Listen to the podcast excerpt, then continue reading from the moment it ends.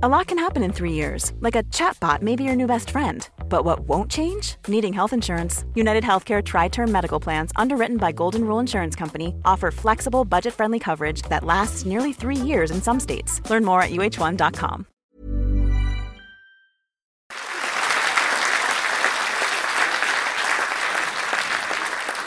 Meine sehr verehrten Damen und Herren, es freut mich enorm, dass Sie an einem Samstag bei so schönem Wetter hier ins Marriott gekommen sind. Das ist beeindruckend und eine große Ehre. Ganz herzlichen Dank für Ihr Kommen.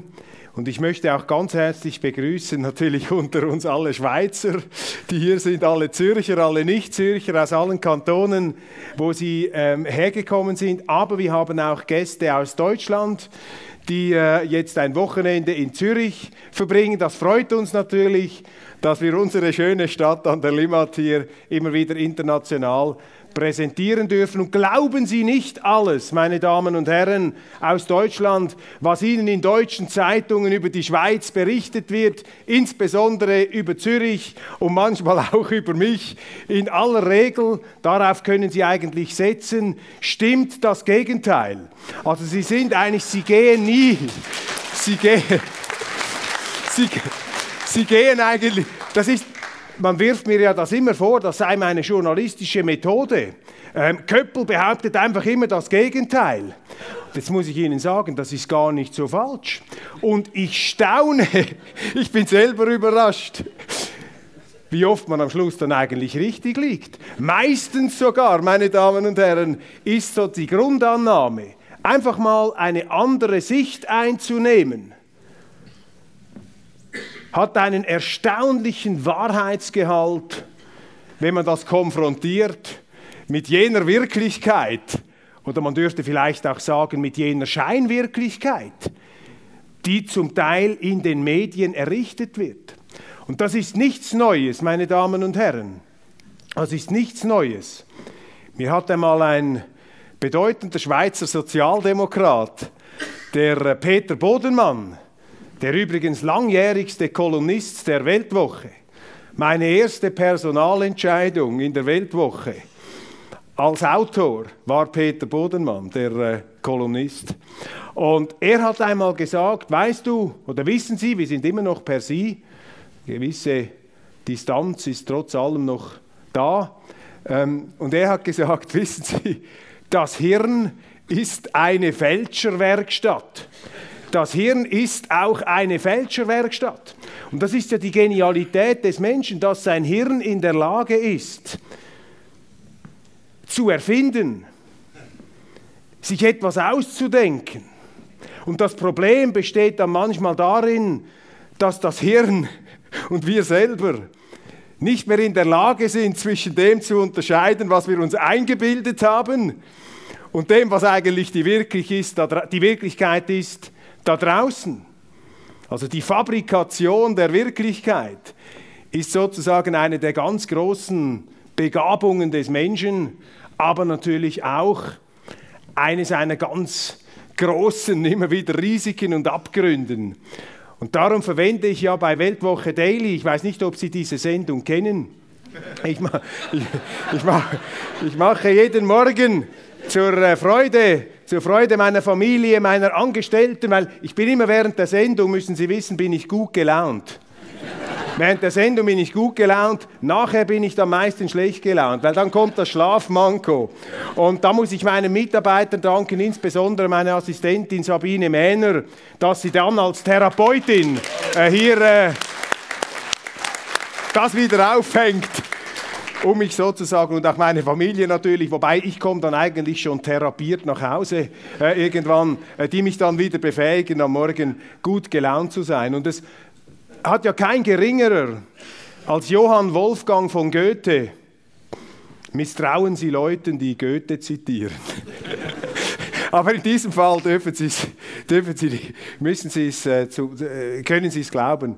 Ähm, es irrt der Mensch, solange er strebt. Es irrt der Mensch, solange er strebt. Und ich möchte das an den Anfang dieses Vortrags setzen. Es irrt der Mensch, solange er strebt. Und das gilt natürlich auch für mich. Und das ist jetzt keine billige Anbiederung, sozusagen Fishing for Compliments. Das ist ein ganz wichtiger Grundsatz. Das ist vielleicht der wichtigste Grundsatz, den man als Journalist, vielleicht als Mensch, immer wieder sich hinter die Ohren schreiben muss. Es könnte ja sein, dass ich mich irre.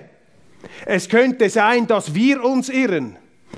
Es könnte ja sein, dass das, was wir für die Wahrheit halten, gar nicht die Wahrheit ist, beziehungsweise dass die Wahrheit etwas ist, was sich aus vielen kleinen Teilwahrheiten und Teilunwahrheiten zusammensetzt. Das Wahre ist das Ganze. Und es gilt immer wieder, die unterschiedlichen Facetten zu betrachten. Und was ist eigentlich der Weg, sich der Wirklichkeit zu nähern? Wie kommt man eigentlich auf vielleicht etwas sichereren Grund? Und ich habe darüber jetzt in der aktuellen Weltwoche ein Gespräch geführt mit einer Person, über die auch sehr viele Wahrheiten bei uns kursieren. Und zwar sehr unfreundliche Wahrheiten, meine Damen und Herren, sehr unfreundliche Wahrheiten. Das ist nämlich einer der hinterletzten, dass man mit dem, dass man dem, Herr Köppel, dass Sie dem überhaupt eine Plattform geben, dass Sie mit dem überhaupt reden. Und dann noch diese Fragen, völlig unkritisch. Das haben Sie ja nicht gefragt, das haben Sie nicht gefragt. Ah, danke vielmals. Das haben Sie nicht gefragt, das haben Sie nicht gefragt. Die Rede ist von Viktor Orban. Und ich habe ihm gesagt, Herr Orban, habe ihn übrigens einmal, ich kann das hier öffentlich sagen, so, ja, hat mir gesagt, ich muss Sie vielleicht, ja nein, ich sage das mal später, das ist, sind ja noch Medien anwesend hier, das ist, äh, muss jetzt nicht berichtet werden. Ähm, behalten wir das für uns. Ich habe ihn gefragt, Herr Orban, Sie stehen ja auch im permanenten Gewitter. Sie werden ja immer, Sie sind ja im, im permanenten Bombardement drin, Sie sind immer quasi beschossen, angegriffen und so weiter in den Medien und äh, Sie sind ja, ja auch etwas, ja, in der Wagenburg drin. Wie stellen Sie eigentlich sicher, dass Sie nicht einen Unsinn erzählen, dass Sie nicht auf dem falschen Dampfer sind, dass Sie nicht Ihr Land irgendwo in den Abgrund, ins Elend führen? Und dann hat er gesagt, ja, da gäbe es eigentlich nur zwei Methoden.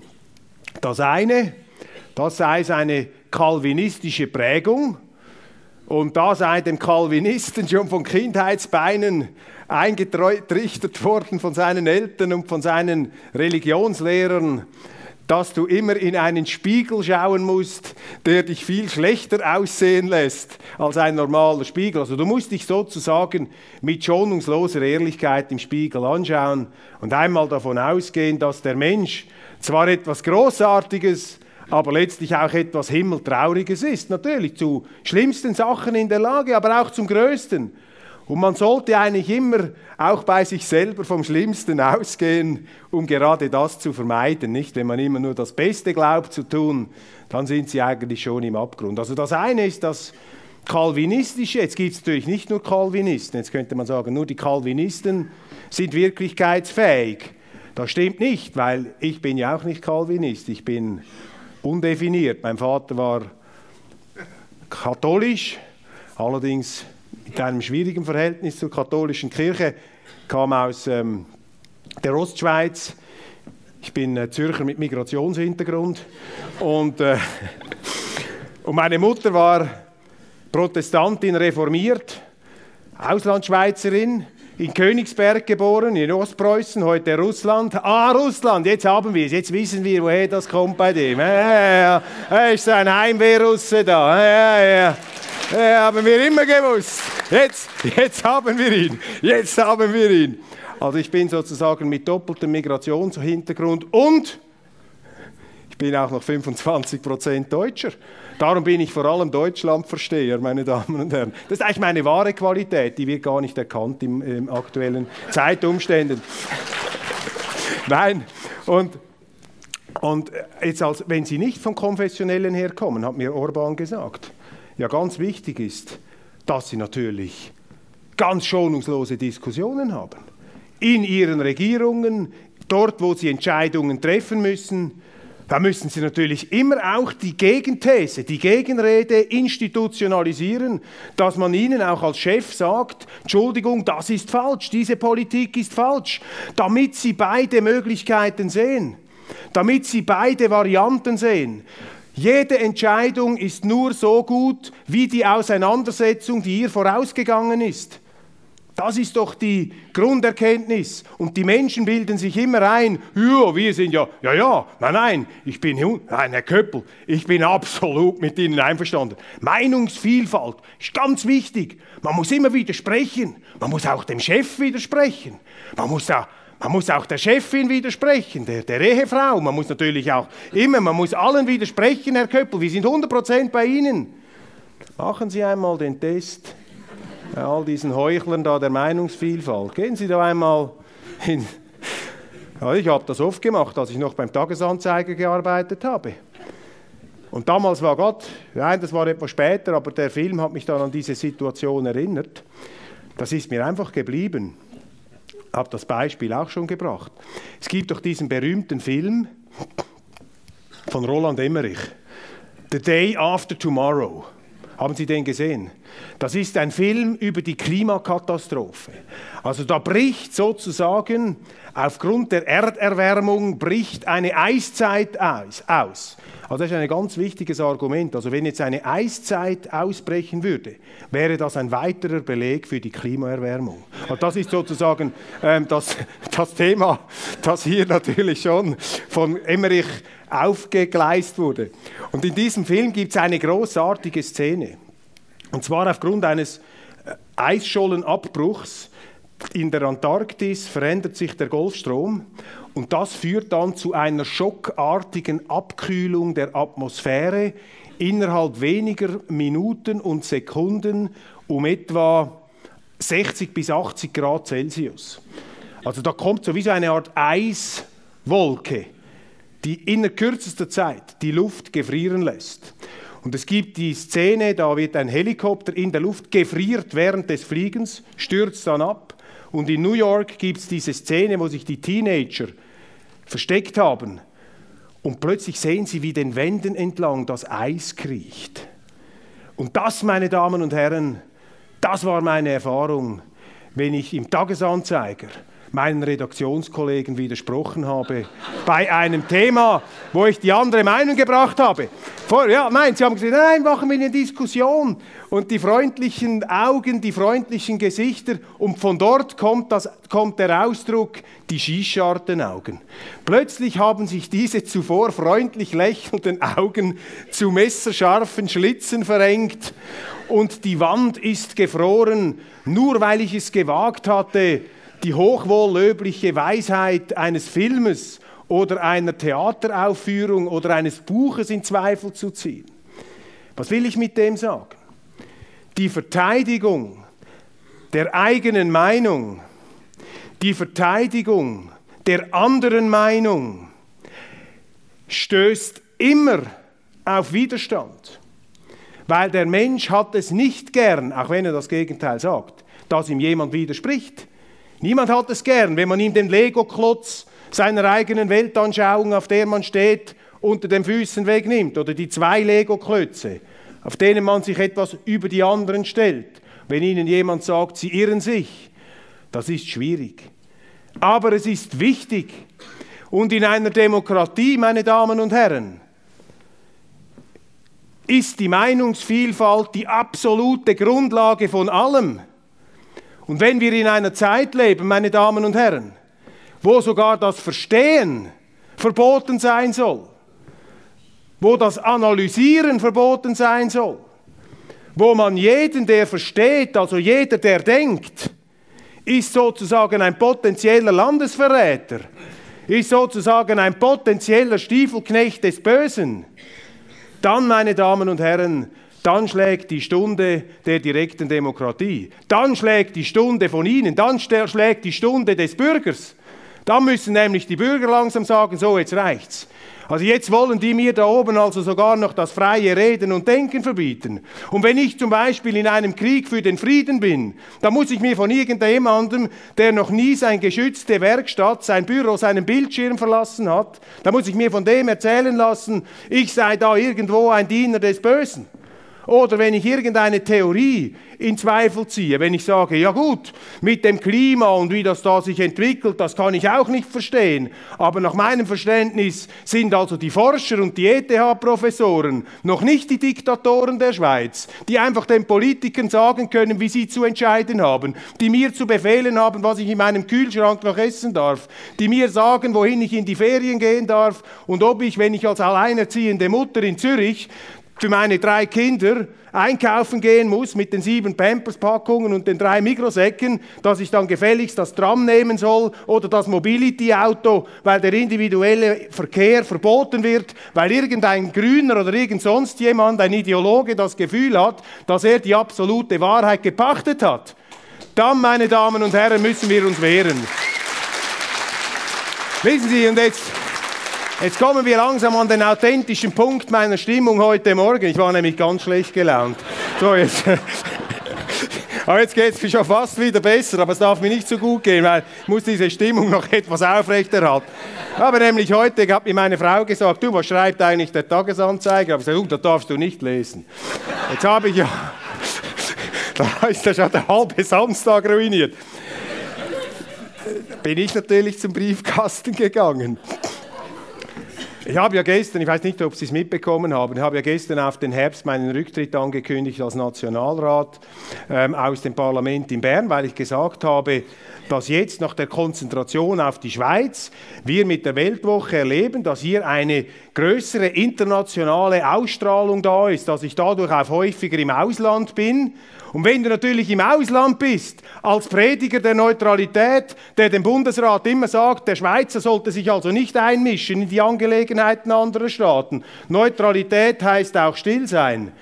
Ja, da kann ich ja nicht als Schweizer Politiker permanent im Ausland herumlaufen und den Deutschen und den Österreichern oder sonst jemandem erzählen, wie ich die Welt sehe. Sie kommen in Interessenskonflikte. Entschuldigung habe da so einen hartnäckigen Husten, aber es geht mir gut. Ähm, hat nichts mit Überlastung zu tun. Nein, die, ähm, das habe ich aufgeschrieben in eigentlich ganz wenigen klar formulierten deutschen Sätzen, wenig Kommas, wenig Schachtelsätze, kürzere Sätze als bei Weltwoche Daily. Und jetzt schlage ich den Tagesanzeiger auf heute Morgen und lese hier auf der Titelseite, also das ist ja eigentlich die, ist die wichtigste Seite einer Zeitung. Das ist also das, was die Leute in aller Regel noch lesen. Gibt ja Studien, Leute lesen da die Titel und da lesen sie die Bildunterschrift. Da habe ich gedacht, ja gut, jetzt liest du einmal, was sie über dich schreiben, was sie da schreiben. Nationalrat, Roger Köppel, also das stimmt, das ist mein Name, haben Sie richtig geschrieben. Äh, tritt bei den Wahlen im Herbst, jawohl, im Herbst haben wir Wahlen, korrekt, sehr gut recherchiert, nicht mehr an. Bis dahin alles korrekt, bravo. Ein Punkt. Als Grund, aber jetzt, jetzt fängt es gleich an, jetzt, jetzt fallen Sie gleich von der Schiene. Als Grund gibt der SVP-Politiker seine berufliche Belastung an. Meine Damen und Herren, ich frage Sie, sehe ich überlastet aus? Also, ich bin froh, also wenn jetzt jemand Ja gerufen hätte, hätte mir das die Pointe kaputt gemacht. Ähm, seine berufliche Belastung das ist Wunschdenken des Journalisten, nicht? Ja, Köppel ist so erschöpft, er pfeift aus dem letzten Loch, er muss am Morgen Aufputschmittel nehmen, dass er noch seine Sendung zustande bringt. Er ist gar nicht mehr, er ist nur ein Hologramm seiner selbst, äh, das da vorne auftritt das habe ich gar, ich, und Sie schreiben, ich hätte das so begründet. Ich habe das gar nicht so begründet. Ich habe gesagt, Interessenskonflikte. Interessenskonflikte ist etwas anderes als Überlastung und Belastung. Also nicht der Arzt hat mir geraten, Herr Köppel, Sie müssen jetzt langsam zurücktreten. Und wissen Sie, jetzt wollen wir das ein bisschen ernst nehmen. Die Leute warten wir ja immer davor, warnen davon, die Medien. Achtung, China, passt auf vor China. Ganz gefährliches Land, China. In China gibt es keine Freiheit. In China, in China wirst du eingesperrt, wenn du eine andere Meinung vertrittst als die Regierung. In China wirst du krank geschrieben, wirst du hospitalisiert, wirst du ins Spital eingewiesen, kommst dann aber nie mehr raus, äh, weil du etwas sagst. Das ist natürlich eine ganz perfide Technik. Er ist belastet, er ist überlastet. Das heißt also, das, was der erzählt, ist sozusagen Ausdruck vielleicht auch einer Überforderung der ist, wir müssen Mitleid haben mit dem. Ein armer Kerl, der hat sie nicht mehr alle, ist nicht mehr im Vollbesitz seiner Kräfte. Wir müssen eine Topfkollekte machen. Vielleicht müsste ihm mal jemand sagen, er sollte etwas kürzer treten, sollte vielleicht den Mund halten, sollte nichts mehr sagen. Aber wissen Sie, meine Damen und Herren, jemandem, der wegen Belastung kürzer treten soll, kann man dem eigentlich noch glauben, was er sagt? Also da die größten Warner vor China, die merken gar nicht, dass sie selber zu China geworden sind. Wenn denn das in China überhaupt noch stimmt. Die, die größten Kritiker der Elche sind am Ende selber welche. Also, da, da fängt schon an, da fängt schon an. Und nachher kommt es, jetzt sind wir noch im Bereich der Verdrehung, der sogenannten Fake News. Also das ist sozusagen die Verschiebung, das Umdeuten. Man legt dir etwas in den Mund, was du gar nie gesagt hast, um daraus dann so eine Art Stimmung, ein Stimmungsbild zu erzeugen. Also passt auf, bei diesen Belasteten, da gebt ihm zuerst mal eine Beruhigungstablette oder irgendeine eine Fieber, ein Fieberthermometer sollte sich mal etwas äh, ruhiger äh, einstellen. Dann der nächste Satz. Insider, Insider, okay, Insider hingegen sagen, Parteigrößen hätten ihm diesen Schritt nahegelegt. Insider. Das ist jetzt frei erfunden. Da sind wir jetzt im BW im Raum der freien Erfindung. Insider, irgendwo habe ich gelesen, ich glaube in der NZZ, es sei eine Delegation der SVP zu mir gekommen. Also Besorgte, die auch um meine Gesundheit, nicht der, der Überlastete, hat sie nicht mehr an. Wir müssen ihnen jetzt langsam sagen, du ist vielleicht besser, du solltest am Herbst nicht mehr kommen. Ich weiß, sie haben es ihm nahegelegt. Meine Damen und Herren, also in dieser Sache bin ich jetzt definitiv Insider. Das ist jetzt einfach frei erfunden. Das stimmt nicht. Frei erfunden. Wird übrigens auch im Artikel noch dementiert. Sie fragen dann sogar nach einem Insider. Stimmt denn das? Wofür es überhaupt kein Indiz gibt. Stellt einfach etwas. Stimmt eigentlich, dass Köppel die, die Bank da ausgeraubt hat? Nein. SVP dementiert, dass Köppel eine Bank ausgeraubt hat. Das ist die Art des Journalismus, wie sie hier gemacht wird. Insider hätten nicht diesen Schritt.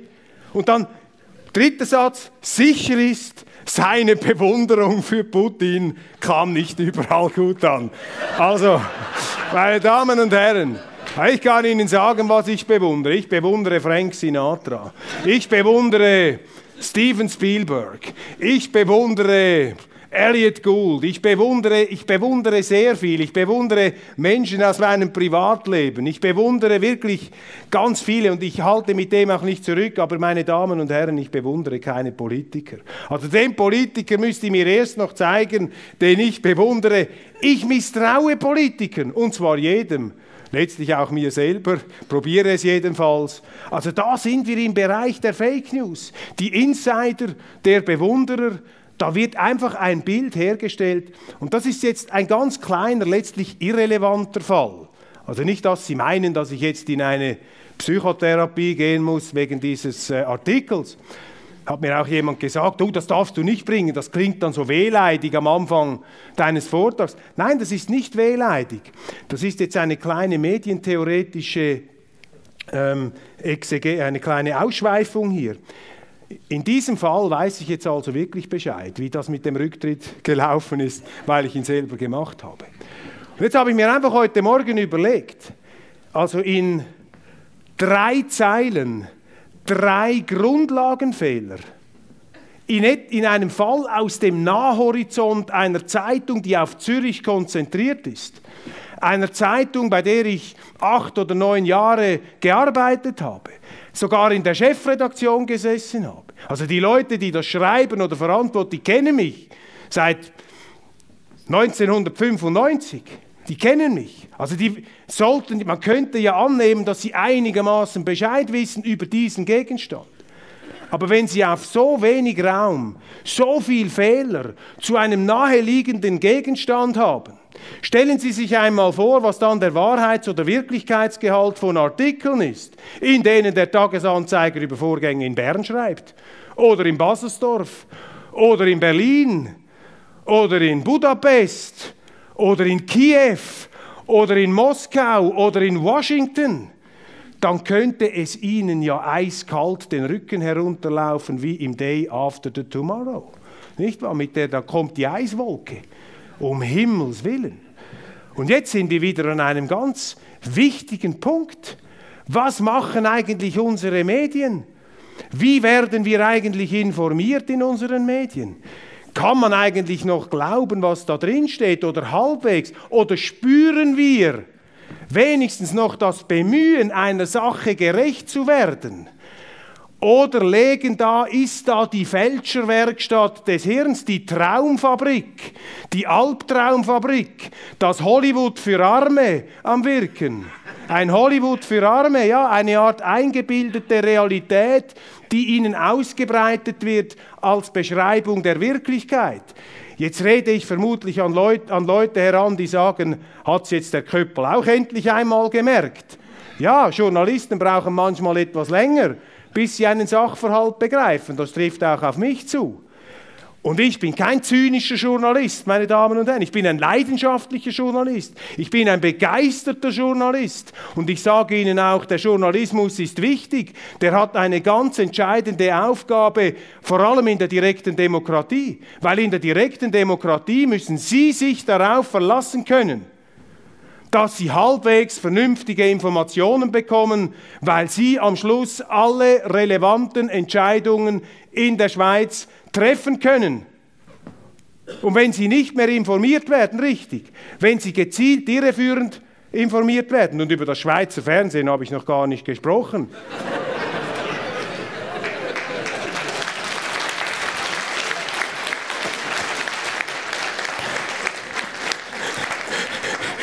da müsste ich dann vielleicht wirklich eine Tablette nehmen, meine Damen und Herren. Einen Beta-Blocker. Nein. Über das haben wir noch gar nicht gesprochen. Oder über diese Informationsbroschüren des Bundesrates vor Abstimmungen. Können Sie sich noch erinnern? Personenfreizügigkeit mit der Europäischen Union. Bundesbüchlein. Liebe Schweizer, mit dem Stempel der Eidgenossen, Swissmade. Sieh, das ist ein Missbrauch von Swissmade. Das ist ja das Qualitätssiegel Swissmade. Ich, hab, ich war in Österreich. Da hat ein äh, österreichischer Ökonom gesagt, Swissmade sei das genialste Marketing der Welt.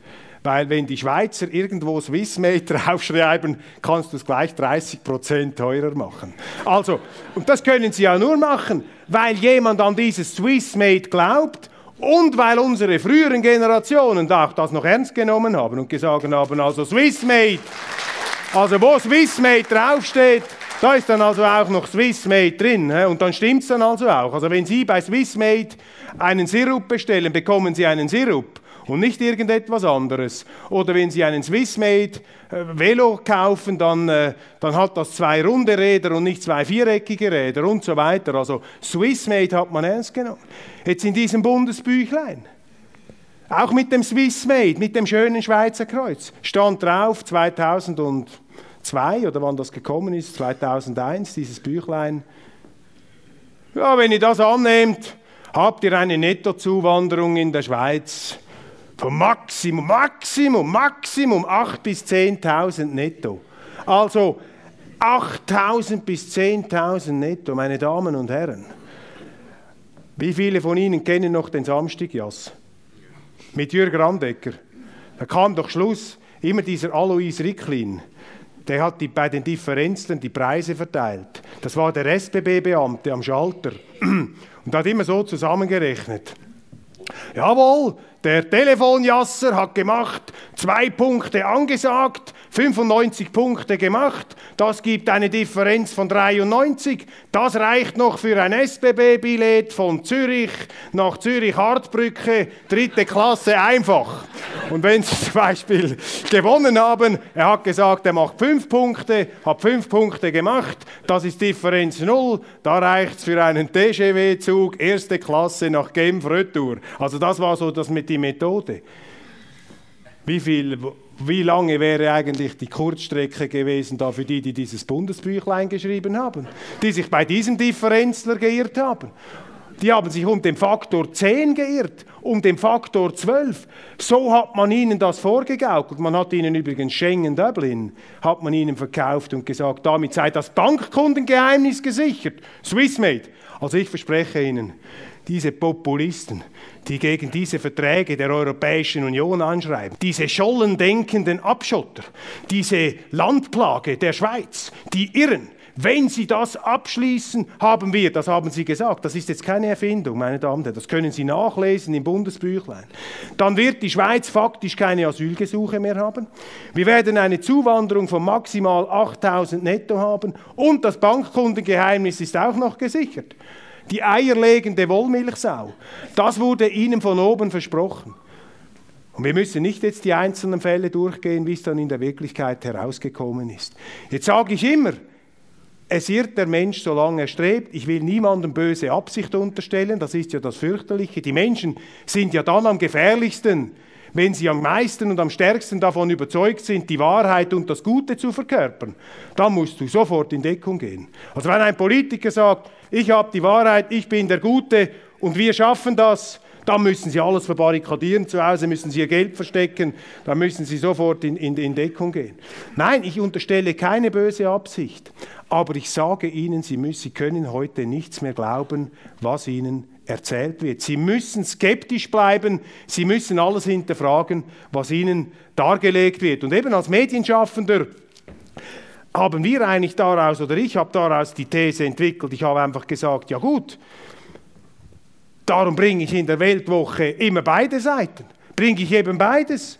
Lasse ich zum Beispiel über diesen Krieg in der Ukraine eine Anne Applebaum schreiben, eine amerikanisch-polnisch-britische Autorin, die das Gegenteil der Meinungen hat, die ich vertrete, zum Beispiel eine Anne Applebaum. Oder wir haben einen äh, Richard Evans, einen Verschiedene Leute, die ganz eine andere Sichtweise bringen. Matthias Döpfner aus Deutschland und aber auch die andere Sicht, weil wir sagen, bei kontroversen Themen müssen sie immer aufzeigen, dass es unterschiedliche Meinungen gibt. Und heute die wichtig, ja, unterschiedlich. Und meine wichtigste Botschaft, komme dann schon noch auf Krieg und Frieden und so weiter, aber äh, es ist jetzt einfach interessant, das ist nämlich ein wichtiges Thema. Und ich glaube, meine wichtigste Botschaft für Sie heute Morgen ist, entschuldigen Sie sich nie für eine andere Meinung. Entschuldigen Sie sich nie für eine andere Meinung. Vertreten Sie manchmal die andere Meinung, auch wenn Sie gar nicht 100% davon überzeugt sind, dass Sie recht haben. Aber Sie spüren ja, wenn in einem Raum die Klimaabkühlung stattfindet, die rasante. Sie spüren ja in der körpersprachlichen Ausdünstung, dass man ihnen zu verstehen geben will. Äh, nicht auf die Idee kommen, mir jetzt noch zu widersprechen da. Äh, don't even think about. Denk nicht mal daran, mir jetzt zu widersprechen. Natürlich herzlich eingeladen, Ihre Meinung zu sagen. So nach dem Mao-Prinzip. Mao hat ja das immer so gemacht. Bitte jetzt alle aufstehen, die nicht einverstanden sind. Dann sind vielleicht drei Leute aufgestanden. Danke vielmal. Der Geheimdienstchef hat hinten geschaut. Und das nächste Mal waren die nicht mehr im Saal. Die waren nicht mehr da. Wer ist jetzt anderer Meinung? Sehen Sie, sind ja alle einverstanden. Let's go. Ganz gefährlich. Entschuldigen Sie sich nie, nie für eine andere Meinung. Vertreten Sie Ihre andere Meinung. Bringen Sie Ihre Meinung nach vorne und lassen Sie sich von niemandem, aber von gar niemandem, der da glaubt, von den flachen Anhöhen der Menschheit, von den flachen Lego-Klötzen des angeblich Guten, des Allwissenden, des Wahrheitsgemäßen auf sie herabzupredigen. Wenn Ihnen so einer kommt, wissen Sie, was Sie dann machen müssen? Wenn da so einer dieser moralischen Herrenreiter sich da aufspreizt vor Ihnen, aufblustert, ich habe mal im Daily gesagt, das ist das Ochsenfrosch-Syndrom der Moral. Das sind die Ochsenfrösche. Die, bla, die blähen sich auf und dann die kleineren Frösche und die Kaulquappen, die, die zucken dann gleich weg und, und verschleichen sich. Also wenn Sie mit dem konfrontiert sind, und ich sage das als jemand, der also nicht äh, besonders religiös erzogen worden ist, im Gegenteil, kommt dann noch auf dieses Thema. Ich sage das als jemand, der jetzt da nicht eine Bibelstunde eröffnen will. Aber da gibt es jetzt wirklich eine fantastische Stelle im Alten Testament. Und das Alte Testament können Sie übrigens auch lesen als Agnostiker.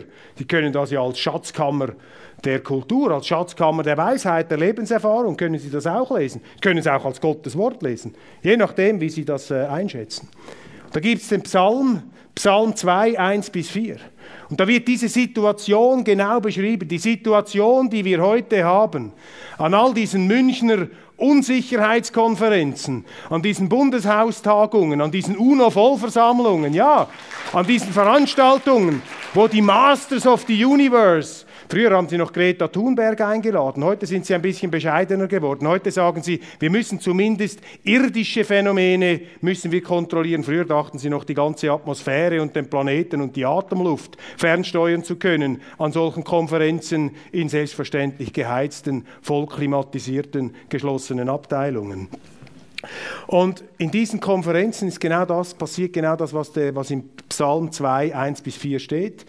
Die Menschen stecken ihre Köpfe zusammen, die Monarchen tagen, die Fürsten schwingen sich auf und rufen, wir entfesseln uns, wir wissen, wo es lang geht, wir wissen, wie es geht, wir marschieren durch, wir maßen uns an, die Wahrheit und das Gute absolut zu kennen. Und wissen Sie, was dann im Alten Testament steht, was dann passiert? Das ist eine der großartigsten Passagen.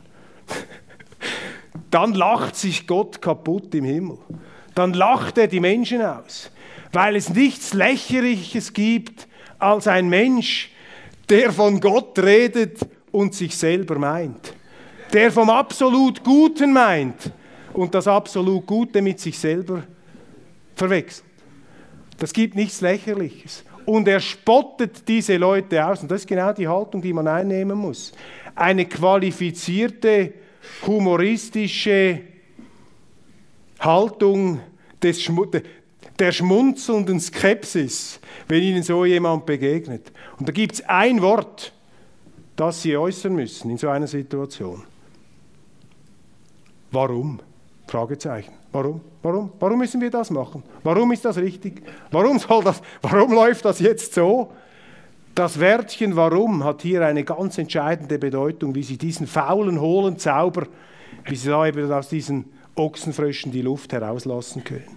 Ganz wichtig. Wir müssen uns heute wieder wehren für die eigene Meinung.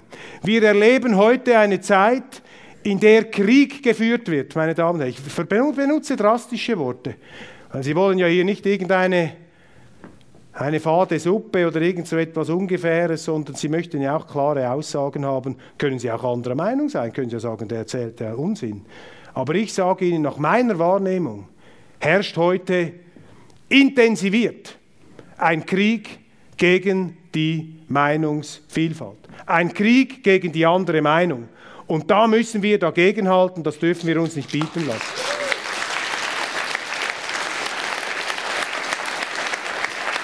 Und mir hat letztens jemand gesagt, es sei aus seiner Sicht sogar schlimmer gewesen als im Kalten Krieg. Auch damals hieß es, Moskau einfach, Moskau einfach. Wenn mein Vater mit meinem Sohn diskutiert hat, mein Sohn so lange Haare, mein Vater Jahrgang 21, 1971, Vietnamkrieg, mein Bruder, ja, aber du, das ist schon nicht gut mit diesen Napalmbomben auf Vietnam. Mein Vater, du, äh, mal dein Zimmer aufräumen da. Eine Riesensauordnung. Ja, nein, jetzt musst du nicht ausweichen. Das ist wirklich nicht in Ordnung. Unterstützt du diesen Krieg der Amerikaner in Vietnam? Findest du das wirklich gut, was die machen? Mit da den heimlichen Kriegen noch in Laos und so weiter. Mein Bruder war damals noch etwas auf der äh, Pazifistenschiene. Ich nähere mich jetzt langsam wieder meinem Bruder an. Eine fragwürdige Entwicklung aus Sicht meines Bruders. Ähm, und, ähm, und dann sagt er, du, äh, hätte mal die Haare schneiden da, Junior, ja, die Haare schneiden. Und wenn mein Bruder dann noch insistiert hat, dann ist das Killerargument gekommen. Also gut, wenn es dir hier nicht passt, Moskau einfach. An diesem Punkt sind wir heute wieder.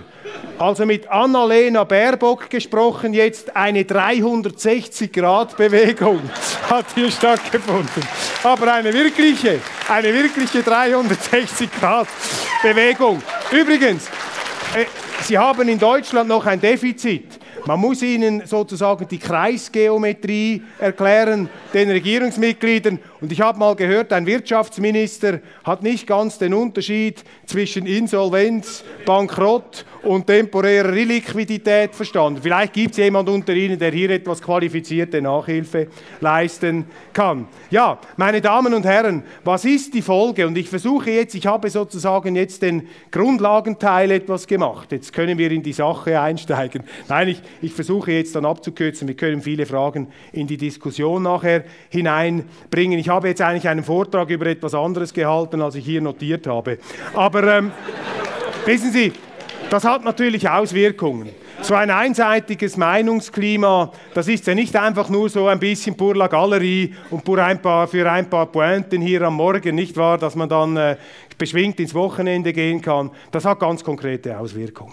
Das hat eine Auswirkung, dass Sie in einer Gesellschaft leben, in der sehr einseitig über bestimmte Themen gesprochen wird. Und wenn einseitig gesprochen wird, dann kommen auch einseitige Entscheidungen zustande. Dann kommen falsche Entscheidungen zustande. In der Familie, im Unternehmen, in der Politik ist die größte Gefahr, wenn sich alle einig sind, wenn alle das Gefühl haben, sie sind die Größten, wenn alle das Gefühl haben, sie hätten die Weisheit mit Löffeln gepachtet, dann passieren die ganz großen Fehler. Es ist nicht schwerer zu ertragen als eine Folge von guten Tagen. Die größten Dummheiten passieren im Übermut, im Überfluss. Darum werden im Übermut, in dem Überfluss auch die grünen Parteien gewählt. Das sind ganz klare Wohlstandsthemen. Und da sage ich, und da will ich auch wieder, ich will hier natürlich nicht wieder, es sind ein paar Medienleute hier, nicht auf die billigen Pointen setzen. Wobei manchmal auch die billigen Pointen gute Pointen sind.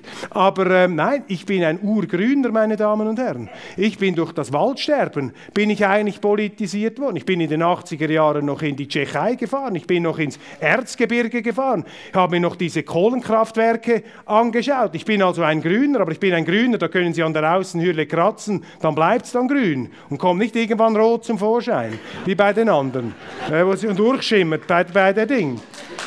Nein, dann kommen falsche Entscheide zustande. Und schauen wir uns doch mal die Entscheidungen unserer Politik in der heutigen Zeit an, meine Damen und Herren. Was lesen wir denn in den Nachrichten? Was sind denn die Entscheidungen? In Windisch, in Seegräben, in anderen Gemeinden werden Schweizer Mieter aus ihren Wohnungen herausgeschmissen, damit Leute aus dem Ausland diese Wohnungen beziehen können. Ich meine, jetzt müssen Sie sich das einmal vorstellen. Ich meine, ich kenne noch Zürich als Mieter aus den 80er Jahren. Ich meine, damals war ja sozusagen die Hausbesetzung der akzeptierte Zustand. Also da konnte ja ein Vermieter gar nichts mehr machen. Sie können ja in Zürich nichts, Sie konnten ja nichts machen als, als Vermieter, sind ihnen ja die Hände gebunden. Aber hier können einfach Leute herausgeschmissen werden. Das heißt, die Interessen, die Politik, ich sage es jetzt mal deutlich, wie es ist, die Politik stellt die, stellt die Interessen von Leuten, die nicht in der Schweiz sind, über die Interessen der Leute, die in der Schweiz sind. Und zwar auch nicht nur der Schweizer, sondern auch der hier lebenden Ausländer die übrigens willkommen sind. Das will ich auch gleich mal sagen. Wirst du ja auch sofort in die falsche Ecke gedrückt. Er ist nicht nur überlastet, er hat nicht nur geistige Probleme, er hat schwere Kindheitstraumen gehabt. Seine Eltern sind früh gestorben, wissen Sie. Herr Köppel hat früh seine Mutter verloren. Ja, kein Wunder ist er heute bei der SVP. Gell? Nein, das ist wirklich in dem Journalismus. Sind die Journalisten so unfähig, die Meinungsvielfalt zu akzeptieren, dass für sie jeder Andersdenkende krank sein muss oder böse sein muss. Und da bist du im falschen Film. Da muss mal irgendjemand diesen äh, Journalisten sagen, sorry, so geht's nicht und auch den Politikern nicht. Gibt übrigens ein ganz interessantes Instrument. Sie können einfach aufhören zu abonnieren. Ich hätte auch noch eine interessante Idee, was die Alternative sein könnte. Aber das müssen wir jetzt nicht besprechen, meine Damen und Herren. Also, Die sind herzlich willkommen. Ich kritisiere keinen Ausländer. Und die Leute, die hier sind, egal welche Staatsbürgerschaft, da hat der Staat auch eine Fürsorgepflicht. Er hat auch die Pflicht, ihren Interessen zu vertreten. Übrigens auch die Interessen jener Russen in der Schweiz, denen man vor 15 Jahren eine Niederlassungsbewilligung gegeben hat und denen man sie heute einfach auf Geheiß der EU entzieht. Fertig. Ohne rechtliche Prüfung. Der ist auf einer Sanktionsliste der EU. Niederlassung in der Schweiz gestrichen, darf nicht mehr in die Schweiz hinein. Leute, die hier gewohnt haben, wohlhabende, erfolgreiche Leute, wie früher ein Richard Wagner, früher die berühmten deutschen Professoren, die die ETH aufgebaut haben, die geflohen sind von dem antiliberalen Pickelhauben Deutschland unter Bismarck, da den zusammengeschossenen liberalen Revolutionen, die sind in die Schweiz gekommen. Damals hat Bismarck der Schweiz gesagt, die müsst ihr alle ausweisen, die müsst ihr alle rausschicken. Übrigens die Bundesanwaltschaft, diese Problembehörde, in kennen Sie diese Bund, immer wieder, Kat, immer wieder äh, äh, Katastrophen und Fehler. Bismarck hat diese Bundesanwaltschaft letztlich geschaffen, zum Leben erweckt. Er hat gesagt, der Bundesrat, du musst mit einer Spitzelbehörde die Ausländer in der Schweiz, die Deutschen in der Schweiz, wieder nach, nach Hause schicken, zu uns rüber. Meinen Sie, der Bundesrat hat da gesagt, Befehl, machen wir sofort, ihr müsst alle wieder nach Hause? Sicher nicht. Das hat man nicht gemacht. Man hat die eigene Rechtsordnung noch verteidigt. Aber was machen Sie heute? Die EU entscheidet irgendetwas. Das darf sie ja. Sie darf doch Sanktionen gegen Russland entscheiden, so viel sie will. Die können von mir aus auch einen, das kann ich ja nicht beeinflussen, die können auch einen vollen Krieg gegen Russland entscheiden oder gegen sonst jemanden. Ist jetzt da das Mikrofon abgestellt worden? Ah, geht's immer noch, sehr gut. Ähm, äh, Du weißt heute nie. Früher bekam ich immer bei ganz wichtigen, kritischen Momenten in einem Vortrag, zitterte immer mein Telefon, habe ich geschaut, oh, ist Ignazio Cassis. Äh, der möchte nicht, dass ich über die Neutralität rede. Versucht er mich zu verunsichern, aus dem Konzept zu bringen, meine Damen und Herren. Nein, Sie stellen, sie übernehmen eins zu eins die Politik der EU. Wirtschaftskrieg gegen Russland. Sofort nach vier Tagen der Bundesrat stellt die Interessen der Europäischen Union über die Interessen der Schweiz, über die Interessen der Neutralität, über Jahrhunderte alte Sicherheitsinstrumente, die denen unser Land, und ich muss das sagen, seine Existenz verdankt. Ohne die Neutralität gäbe es die Schweiz nicht mehr, meine Damen und Herren. Gäbe es die Schweiz nicht mehr. Und das muss man heute etwas, Sie verzeihen das, das muss man etwas lauter aussprechen, das muss man deutlich sagen. Ohne die Neutralität wäre die Schweiz in den Ersten Weltkrieg gegangen. Die Deutschschweizer mit den Deutschen und die Welschen mit den Franzosen. Da hätte es die Schweiz verrissen. Fertig. Wenn im Zweiten Weltkrieg der NZZ-Chefredaktor Willy Bretscher das gleiche geschrieben hätte wie heute Erik Guyer, der war übrigens im Nebenamt noch NZZ, äh, FDP-Nationalrat, einer der ganz profilierten, übrigens Internationalisten der Schweizer Politik. Ich bin auch, kommen wir noch drauf. Ich bin ein absolut überzeugter Internationalist. Internationalist. Ich bin ein Verfechter der internationalen Schweiz. Ich bin ein Verfechter der Freihandelsschweiz. Ich bin ein Verfechter einer Schweiz, die für friedliche Koexistenz, Frieden, Verständigung, Zusammenarbeit, Marktwirtschaft und zwar mit allen plädiert. Ich plädiere für die Marktwirtschaft, für den Freihandel, weil ich Ihnen sage, der Freihandel, die Marktwirtschaft ist eine der größten zivilisatorischen Energien, eine der größten zivilisatorischen Kräfte, die wir überhaupt nur haben. Dank der Marktwirtschaft kommen nämlich die Höhlenbewohner aus ihren Höhlen heraus, schleicht man von der eigenen Scholle weg, um mit anderen zum gegenseitigen Nutzen einen Vertrag zu schließen. Was meinen Sie, was hat die Sowjetunion zum Zusammenbruch gebracht in den 70er und in den 80er Jahren? Das war natürlich auch die Politik einer allmählichen Einschließung in die Marktwirtschaft. Die Marktwirtschaft, der Freihandel, hat ein subversives Potenzial. Das sehen Sie übrigens in China. Da haben ihnen die Zeitungen jahrelang vorgepredigt. Oh, diese Xi Jinping, oh, diese Chinesen da, die gelbe Gefahr, jetzt kommen sie wieder. Die gelbe Gefahr, ganz gefährlich, ein Systemrivale. Die Chinesen verbinden Kapitalismus und Diktatur. Und das ist ganz gefährlich. Und wir müssen jetzt bei uns die Freiheit abschaffen, um die Freiheit zu verteidigen gegen diese Freiheitsfeinde. Ganz wichtig, die wollen unser System, die wollen uns an die Körpersäfte in diesem Film Dr. Strangelove, Sie kennen das, oder äh, wie ich lernte, die Bombe zu lieben. Stanley Kubrick mit dem amerikanischen General mit den Alpenglühen in den Augen. Die Russen, sie wollen uns an die Körpersäfte, wir müssen jetzt Atombomben zünden. Nein, man hat ihnen erzählt, es gäbe da eine Art natürliche Symbiose zwischen dem Kapitalismus und der Diktatur. Und jetzt sage ich Ihnen, aber vielleicht liege ich ja falsch, ich sage Ihnen, das ist eine Fehlüberlegung. Und sie stimmt auch nicht auf China bezogen. Wir haben Unternehmer hier, die haben, die haben in China gearbeitet. In China gibt es sicher viele problematische Entwicklungen. Keine davon darf verharmlost werden oder soll hier entschuldigt werden. Nichts davon. Aber Sie sehen, dass Xi Jinping, der eben versucht hat, den Kapitalismus, die Marktwirtschaft, den Freihandel zurückzudrängen, bestimmte Leute einzusperren, mit der Corona-Politik eine Art äh, Milliardenkaserne aufgebaut hat, ein Milliardengefängnis. Am Schluss haben die Chinesen gesagt, jetzt reicht's. In Shanghai haben sie gesagt, du spinnt der eigentlich? Da machen wir nicht mehr mit.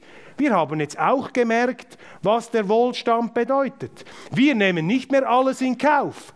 Und wissen Sie, das ist auch eine fürchterliche Arroganz unserer westlichen Welt, dass wir diesen anderen Zivilisationen, den Russen, die im 20. Jahrhundert durch die Hölle gegangen sind. 27 Millionen Tote, verursacht durch eine Wehrmacht, ferngesteuert von einem Wahnsinnigen in Berlin.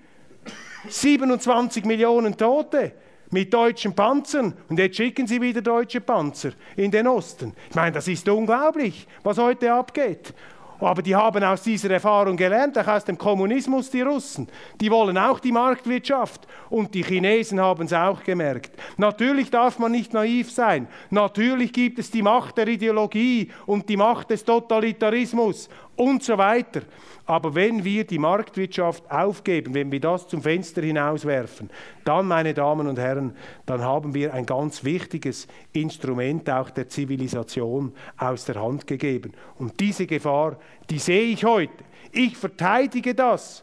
Und deshalb sage ich, auch da laufen Bestrebungen. Kauft nicht mehr bei den Chinesen. Ja, bei den Russen sowieso nicht mehr. Die sind ja toxisch. Das ist, da ist ja alles zum riesigen Tschernobyl erklärt worden. Da darfst du nicht mehr, nichts mehr, fertig. Die müssen jetzt isoliert werden weltweit. Ähm, das, ist die, das ist die Politik. Die Interessen der anderen über unsere Interessen stellen. EU-Verträge, Verträge mit der Europäischen Union werden in der Schweiz über Volksentscheide gestellt, über die Bundesverfassung. Sie, das sind Diskussionen in Bern. Immer. Ja, nein, diese können wir nicht so umsetzen. Nein, nein, den Volkswillen müssen wir hier relativieren. Nein, nein, diese Verträge sind höher. Kurzum, dieses einseitige Meinungsklima produziert Entscheidungen, das müssen wir heute feststellen, wo der Verdacht, ich sage es jetzt vorsichtig, nicht mehr vom Tisch zu weisen ist, dass unsere Politiker die Interessen der anderen über unsere Interessen stellen dass unsere Interessen nicht mehr im Zentrum stehen. Und Politiker, die die Interessen ihrer Länder nach vorne bringen, die das auch ehrlich aussprechen, nehmen Sie einen Donald Trump, sicherlich eine verhaltensauffällige Erscheinung. Der hat zum Beispiel das gemacht. Mein Gott, haben sie über den Pech und Schwefel ausgeleert. Ein Viktor Orban sagt im Interview mit der Weltwoche, wir respektieren das Recht auf Selbstverteidigung der Ukraine gegen Russland. Selbstverständlich, das respektiert jeder. In der Schweiz respektieren wir das sowieso, natürlich. Es muss dann aber auch bei der Selbstverteidigung bleiben. Wenn es dann heißt, meine Selbstverteidigung heißt, dass du das machen musst. Und du musst auch am Krieg mitmachen und du musst auch am Krieg mitmachen. Und die Schweiz muss ihre Neutralität aufgeben und ihr müsst uns Panzer liefern und ihr müsst eure Verträge aufgeben und ihr dürft die Material, die Kriegsmaterialexportverträge nicht mehr einhalten. Dann ist das im Grunde keine Selbstverteidigung mehr, das ist etwas anderes. Dann führen plötzlich andere den Krieg. Natürlich haben sie das Recht auf Selbstverteidigung. Und natürlich, das sagt auch Orban, sind wir als anständiges christliches Land nehmen wir Flüchtlinge und Leidtragende aus diesem Krieg auf. Das ist doch selbstverständlich. Über das muss man gar nicht diskutieren. Das ist ja klar. Das ist unbestritten. Aber es gibt eben, und das ist dann das bei, Ungarn, äh, bei Orban der Satz, aber ich habe den Auftrag, die Interessen der Ungarn zu oberst zu stellen. Das ist mein Punkt. Und das ist verpönt, meine Damen und Herren, heute. Wenn Sie das machen, wenn ein Politiker hinsteht und sagt, das Selbstverständlichste der Welt, mein Auftrag ist es, die Interessen meiner Wähler, meiner Bürger, meines Landes als Ministerpräsident zu vertreten, dann wird er als Nationalist verschrien, dann wird er als Populist, als, als Scharfmacher, als, als Putin Junior, als, als Frankenstein, als äh, Godzilla, äh, was auch immer, da wird er zum Monster erklärt. Und diese Stimmungen sind mächtig. Ich spüre diese Stimmungen. War auch schon in Sälen. Uh, da kommt er wieder da, diese, fünfte, diese wandelnde fünfte Kolonne aus Russland da, dieser Köppel da. So, haben Sie schon, haben Sie schon eine russische Uniform angezogen? ah, wissen Sie, ich muss Ihnen mal etwas sagen. Also wenn Sie in der Schweiz heute aufs Übelste angefeindet und, und blöd angemacht werden, einfach weil sie die Neutralität verteidigen, dann stimmt aber irgendetwas nicht mehr hier.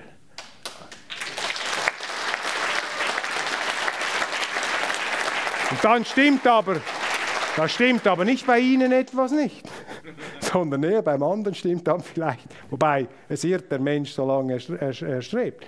Vielleicht bin ja auch ich der Geisterfahrer. Vielleicht haben wir ja wirklich eine Zeitenwende. Und wir müssen alles über Bord werfen, was der Schweiz bisher zu Erfolg und Frieden verholfen hat. Das glaube ich nicht. Oh, jetzt haben wir doch schon eine Viertelstunde lang in diesem Vortrag hier, äh, sind wir schon am, am Diskutieren. Wir vielleicht noch etwas ganz Kurzes anfügen, bevor wir dann in die Diskussion steigen und Sie all die Themen bringen können, die Sie eigentlich erwartet haben heute Morgen. Ähm, wenn Sie meine Prägung, das ist noch vielleicht noch wichtig in diesem Zusammenhang. Sie merken, ich rede, ich habe hab mich da von dem Manuskript entfernt, ich, äh, ich rede hier frei, weil mich beschäftigt das Ganze. Und ich frage mich auch, ja, vielleicht liegst du falsch, vielleicht irrst du dich und bitte Sie auch, mir dann zu widersprechen, wo, ich, wo Ihnen das nicht eingeleuchtet hat, was ich hier erzähle. Wissen Sie, ich bin aufgewachsen von Auslandschweizern. Mein Großvater, Berner Oberländer in Ostpreußen geboren, auf einem Gutshof. Mein Urgroßvater war Oberschweizer, waren die Melcher da in diesen Rittergütern, bei den Preußen, bei den Junkern da, den, den Uniformen, äh, Rittmeistern und wie sie alle hießen, von Zitzewitz und von Prittwitz und weiß nicht was. Übrigens, wenn einer Witz heißt, ist meistens mit dem Humor dann nicht so weit her. Hat mein Großvater gesagt, das war so eine, eine seiner, seiner Common Sense Formulierungen. Ein einfacher Mann hat dann eine Bäckerlehre gemacht und war als Berufsfeuerwehrmann, hat dann, war dann in der Berufsfeuerwehr von Königsberg. Und eine der Geschichten, die man mit einer Mischung aus Grauen und Faszination immer wieder abgefragt hat beim Großvater, war für mich der Zweite Weltkrieg. Und wir hatten auch viele Verwandte aus Deutschland, einige davon in der Zone, in der DDR, Osten. Und mein Großvater hat, das, hat oft erzählt, wie dieses Königsberg bombardiert wurde zu einem flammenden Inferno.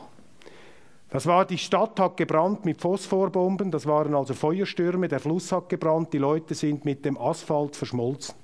Sie mussten dann auch das aus dem Asphalt herausmeißeln und so weiter und die Feuerwehr. Und so hat mein Großvater auch mit der Religion abgerechnet. Also wenn die Großmutter gekommen ist, äh, lieber Gott, mach mich fromm, dass ich in den Himmel komme, äh, dann, wenn das der Großvater gehört hat, hör auf mit diesem Aberglauben. Für mich gibt es keinen Gott. Ein Gott, der so etwas zulässt, und sie mussten dann auch noch bei den Versorgungstruppen, also im Nachschubtross, mussten sie auch noch am Russlandfeldzug am Schluss mitmachen. Und dann hat er das auch noch so mitbekommen, aber er hat immer den Schweizer Pass, war also nie in der kämpfenden Truppe oder so etwas, aber er musste als Feuerwehrmann, mussten sie da helfen bei der Versorgung der Wehrmacht im Osten. Und das hat er dann nicht so genau geschildert. Er hat nur gesagt, was ich dort gesehen habe, das gönne ich jetzt niemandem, das soll niemand sehen. Das ist jetzt einfach das Schlimmste vom Schlimmen, vom Allerschlimmsten. Und die, hat, die Familie hat alles verloren, waren keine reichen Leute, hat alles verloren, mit null nach Hause gekommen. Muss natürlich, ist auch wieder die Ambivalenz der Geschichte. Das ist wiederum mein Zwiespalt. Ohne diesen Krieg würde ich gar nicht existieren. Also das ist auch wiederum die tröstliche Botschaft. Aus jeder Katastrophe, so schlimm sie auch ist, ja nein, ich meine das ernst, kommt auch wieder irgendein Lichtblick und neues Leben blüht aus den Ruinen. Das ist jetzt, Entschuldigung für die Medien, kein Plädoyer für die Ruinen. Das ist kein Plädoyer für brennende Städte.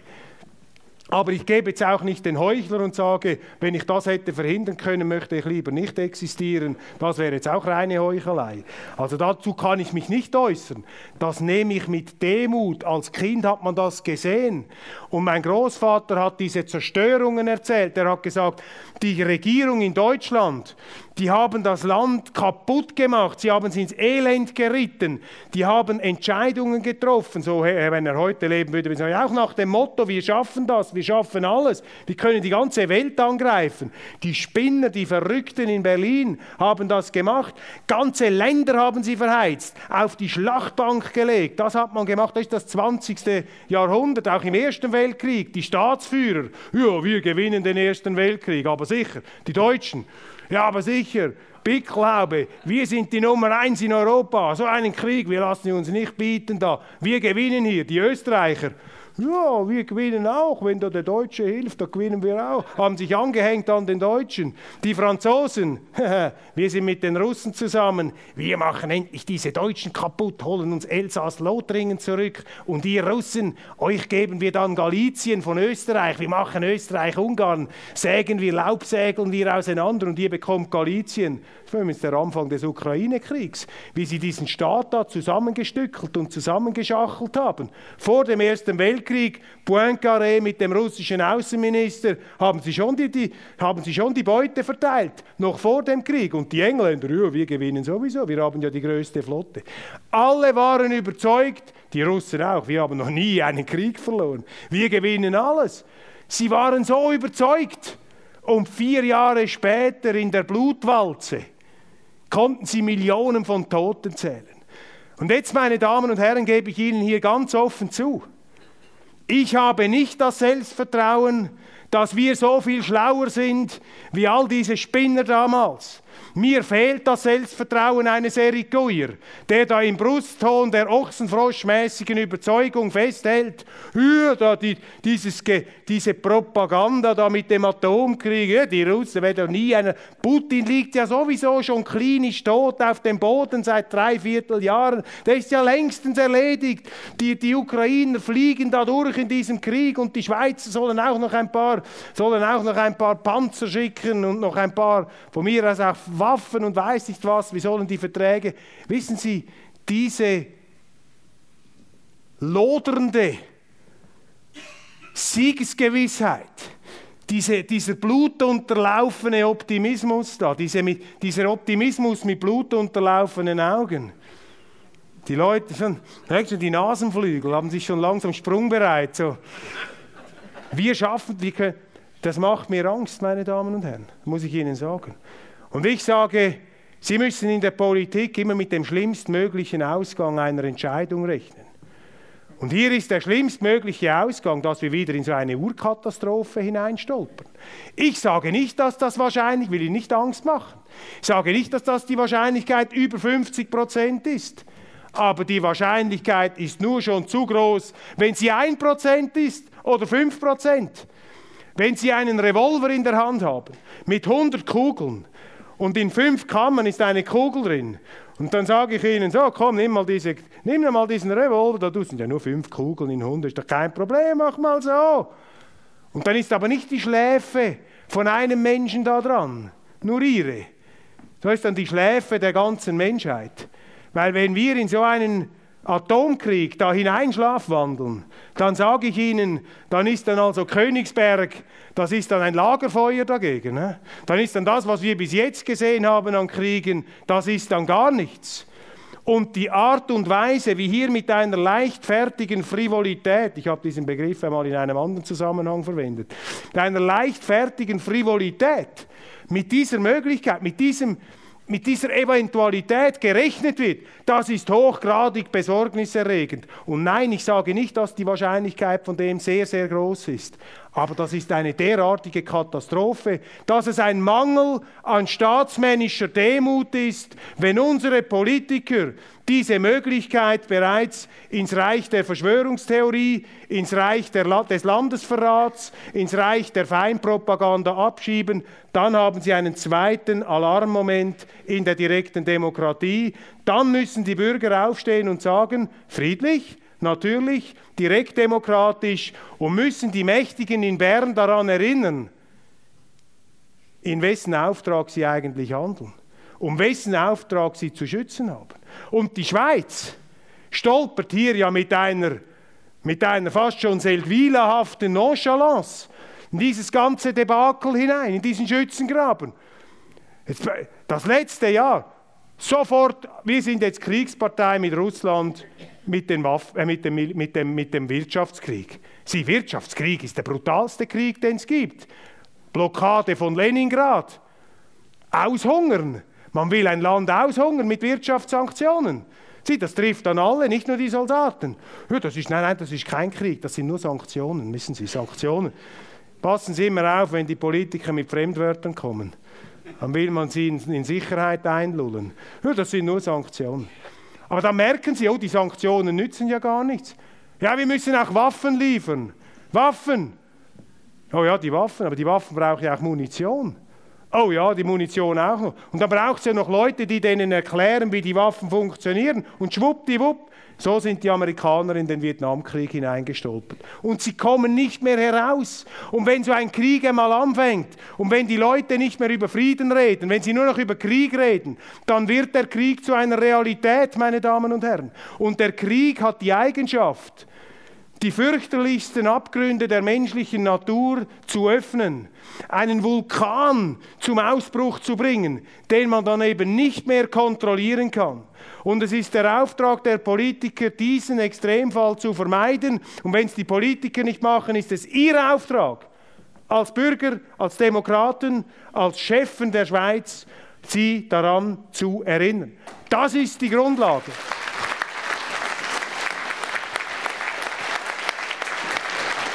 Also Sie sehen, diese Kriegsthematik ist bei mir biografisch durch Kindheitserzählungen, der Tagesanzeiger würde schreiben, eben durch schwere Kindheitstraumas, äh, durch psychische Verletzungen, äh, die jetzt therapeutisch behandelt werden müssen, vorgeprägt. Nein, das sind Erzählungen von Leuten, die dabei gewesen sind. Und äh, die sind real. Und die haben für mich eine größere Wirklichkeitsgehaltkraft als das, was mir nichts gegen Journalisten, Leute erzählen, die das Ganze aus der Theorie kennen und die aus dem anderen kommen. Und wenn wir eben in einem Klima leben, wo man das schon mit einem Vorbehalt oder man muss sich fast entschuldigen, um das auszusprechen, dann ist nicht gut. Dann haben wir keine offene, keine befreite Diskussion mehr. Also die Schweiz muss, meine Auffassung, alles daran setzen, ihre Neutralität zurückzubringen. Im umfassenden Sinne. Neutralität bei den kein Wirtschaftskrieg, keine Teilnahme am Krieg, auch keine militärische Teilnahme. Die Schweiz darf sich auch nicht propagandistisch und durch Regierungsäußerungen auf eine Seite schlagen. Die Schweiz ist auch kein Schiedsrichter in Sachen Völkerrecht. Unser Bundesrat ist vieles, aber ein ausgebildetes Gremium von Juristen, ein Gericht, das nach klarem Verfahren urteilt, ist es nicht. Und das kann ich Ihnen sagen, das ist keine Respektlosigkeit. Ich sehe ja, wie diese Bundesräte argumentieren, wie sie reden. Das ist also nicht nach langen, oft ausgefeilten Verfahren wie bei einem Gericht. Wir sind kein Weltgericht, wir sind kein Moralgericht. Und so hat es der Bundesrat auch gehalten. Willy Bretscher von der NZZ habe ich angesprochen. Ein Internationalist der obersten Kategorie, wäre nicht SVP-Mitglied heute, hätte die Internationalität immer verteidigt. Und dieser Willy Bretscher hat geschrieben 1939 im Oktober, ein paar Wochen nach dem Einmarsch der Deutschen in Polen, jetzt ist die Stunde der schweizerischen Neutralität. Quality sleep is essential. That's why the Sleep Number Smart Bed is designed for your ever-evolving sleep needs. Need a bed that's firmer or softer on either side? Helps you sleep at a comfortable temperature? Sleep Number Smart Beds let you individualize your comfort so you sleep better together. JD Power ranks Sleep Number number 1 in customer satisfaction with mattresses purchased in-store. And now, save 50% on the Sleep Number limited edition Smart Bed for a limited time. For JD Power 2023 award information, visit jdpower.com/awards. Only at a Sleep Number store or sleepnumber.com. Here's a cool fact a crocodile can't stick out its tongue. Another cool fact you can get short term health insurance for a month or just under a year in some states. United Healthcare short term insurance plans are designed for people who are between jobs, coming off their parents' plan, or turning a side hustle into a full time gig. Underwritten by Golden Rule Insurance Company, they offer flexible, budget friendly coverage with access to a nationwide network of doctors and hospitals. Get more cool facts about United Healthcare short term plans at uh1.com. Bedingungslose er Neutralität. Keine Parteinahme. Strikte Gleichbehandlung aller Kriegsparteien. Keine Teilnahme an Wirtschaftssanktionen. Keine Teilnahme an, an militärischen Aktionen. Landesverteidigung, Mobilisierung unserer Armee an der Landesgrenze. Fertig. Alle werden gleich behandelt. Das war die Position der NZZ. Das war die Position des Bürgertums. Das dürfte auch die Position, wir haben Historiker im Saal, die können mich dann korrigieren, das dürfte auch die Position der Linken damals gewesen sein, weil die Realität des Krieges für sie nicht einfach nur eine Fußnote eines angeschminkten Moralismus war, einer Pose, einer Allüre, die man heute einnimmt. Ich bin oft in Deutschland. Da kommen Leute, auch so Schießschartengesichter auf mich zu, ehemalige Vorgesetzte von mir. Herr Köppel, es ist so schlimm, wie Sie sich da vergaloppiert haben. In der Ukraine wird unsere Freiheit verteidigt. In der Ukraine wird unsere Gesellschaftsordnung verteidigt. In der Ukraine werden die Werte verteidigt, die Sie, Herr Köppel, jahrzehntelang, jahrelang immer überzeugt vertreten haben auf Ihre Fahne geschrieben haben und jetzt sind sie ein himmeltrauriger Stiefelknecht von diesem Monster im Moskau. Schlimm, Herr Köppel, ganz schlimm. Sie tun mir leid. Ich finde das ganz schlimm. Wissen Sie, was ich dann an mich frage? Was dann meine Frage ist? Hat er wieder unsere Freiheit verteidigt? Ja, haben Sie sich schon freiwillig gemeldet? Haben Sie schon den Karabiner aus der Schublade, aus, der, aus dem Keller geholt?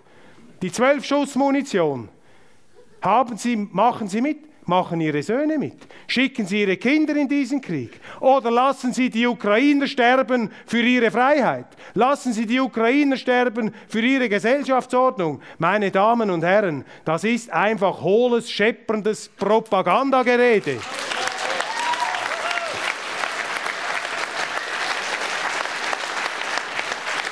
Das ist nicht ernsthaft. Das ist nicht ernsthaft. Aber wir sind in einem ernsten Krieg und unseren Leuten fehlt die Ernsthaftigkeit im Westen. Den Russen ist das ernst, da kann ich Ihnen sagen.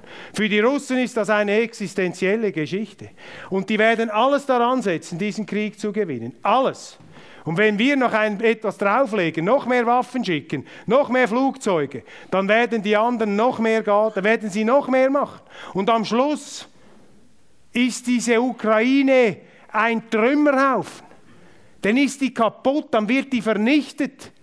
Und da geht es doch jetzt nicht darum, wer da auf der guten und der schlechten Seite ist, primär wer da auf dem höheren Lego-Klotz steht. Da geht es doch einmal darum, ganz konkret eine Zerstörung, Tote zu verhindern und alles daran zu setzen, zum Frieden zurückzukommen, stabil auf der, auf der Grundlage der Berücksichtigung aller Interessen. Und die Leute, die der Meinung sind, Du musst das jetzt zum Weltkrieg eskalieren lassen. Wir müssen Putin aus Moskau herausbomben. Wir müssen ein für alle Mal diese Russen in Grund und Boden hineinrammen. Dann sage ich Ihnen einfach, bravo, viel Vergnügen. Das haben schon manche gemeint. Und vermutlich Leute, die vom Militär mehr verstanden haben. Da hat schon ein, ein Napoleon dachte das schon. Die Deutschen waren noch im Sommer 1942 der Auffassung, der Russe ist fertig. Wir marschieren da durch. Unglaublich. Wahnsinnig. Wir marschieren da durch. Ich habe kürzlich auf einem Globus einmal Russland angeschaut, da in Ungarn, in dem Schloss. Sieh, das ist unglaublich. Da müssen Sie den Globus drehen, damit Sie, dann sehen Sie da Europa, dann sehen Sie da Frau Baerbock. Da können Sie nicht mal mehr ein Elektronenmikroskop, reicht da gar nicht mehr. Das ist ja, das ist Deutschland. Die Leute mit der Lupe, ja, mit, dem, mit der großen Lupe. Sehen Sie da Europa ein bisschen. Und die Amerikaner, wissen Sie, Orban hat gesagt, ich mache dem Löwen keinen Vorwurf. Der Löwe will Fleisch fressen. Den dürfen sie nicht. Diese Staaten sind alle Raubtiere. Große Staaten sind alles Raubtiere. Das wissen wir als Schweizer äh, seit der Spitteler Neutralitätsrede ähm, aus dem äh, Ersten Weltkrieg. Die Amerikaner sind halt hinter ihren Ozeanen. Die sehen es halt auch ein bisschen anders. Aber Europa ist dieses kleine Flecken da neben einem riesigen Russland. Und jetzt sage ich einfach, da müssen Sie gar nicht Russlandversteher sein. Da müssen Sie eigentlich gar nichts verstehen. Da müssen Sie nur mal Ihr Hirn einschalten. Da muss ich einfach sagen, also gut, also die Kleinen da, die wollen, die, jetzt seit etwa 12, 15 Jahren nichts anderes gemacht haben, als ihre Armeen heruntergewirtschaftet, die Rüstungsausgaben gekürzt und pazifistische grüne Frauen an die Spitze der Verteidigungsministerien äh, äh, gestellt haben. Nichts gegen grüne, linke Frauen. Aber früher sahen, das ist ja fast schon ein Ausdruck des Zivilisationsprozesses. Ich bin ja froh, dass ein deutscher Wehrminister nicht mehr so aussieht wie General von Falkenhayn oder wie Moltke der Ältere und all diese scharf geschnittenen Falkengesichter aus Ostpreußen. Hat ja auch etwas Sympathisches, wenn da jemand kommt, der auch eine Kinderkrippe in Zürich leiten könnte. Äh, aber wenn sie dann eben, wenn sie dann eben im Krieg sind, dann sind diese Träumer sind eben eine Gefahr. Und das sind ja bezeichnenderweise die Generäle, die, die dann warnen. Sind ja heute die Militärs, die warnen. Pentagon, Rand Corporation in den USA, der Think Tank der Verteidigungsministerien Amerikas, die sagen, hört mit diesem Krieg auf.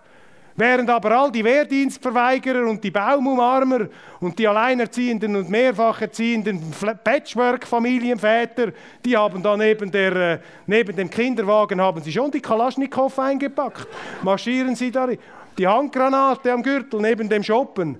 Das sind die Leute heute. Jetzt kein Witz. Hofreiter habe ich gesehen. Den Abgeordneten, der Grüne der aussieht, wie wenn er früher an einem Konzert von Grateful Dead zusammen mit Jerry Garcia einen Joint geraucht hätte.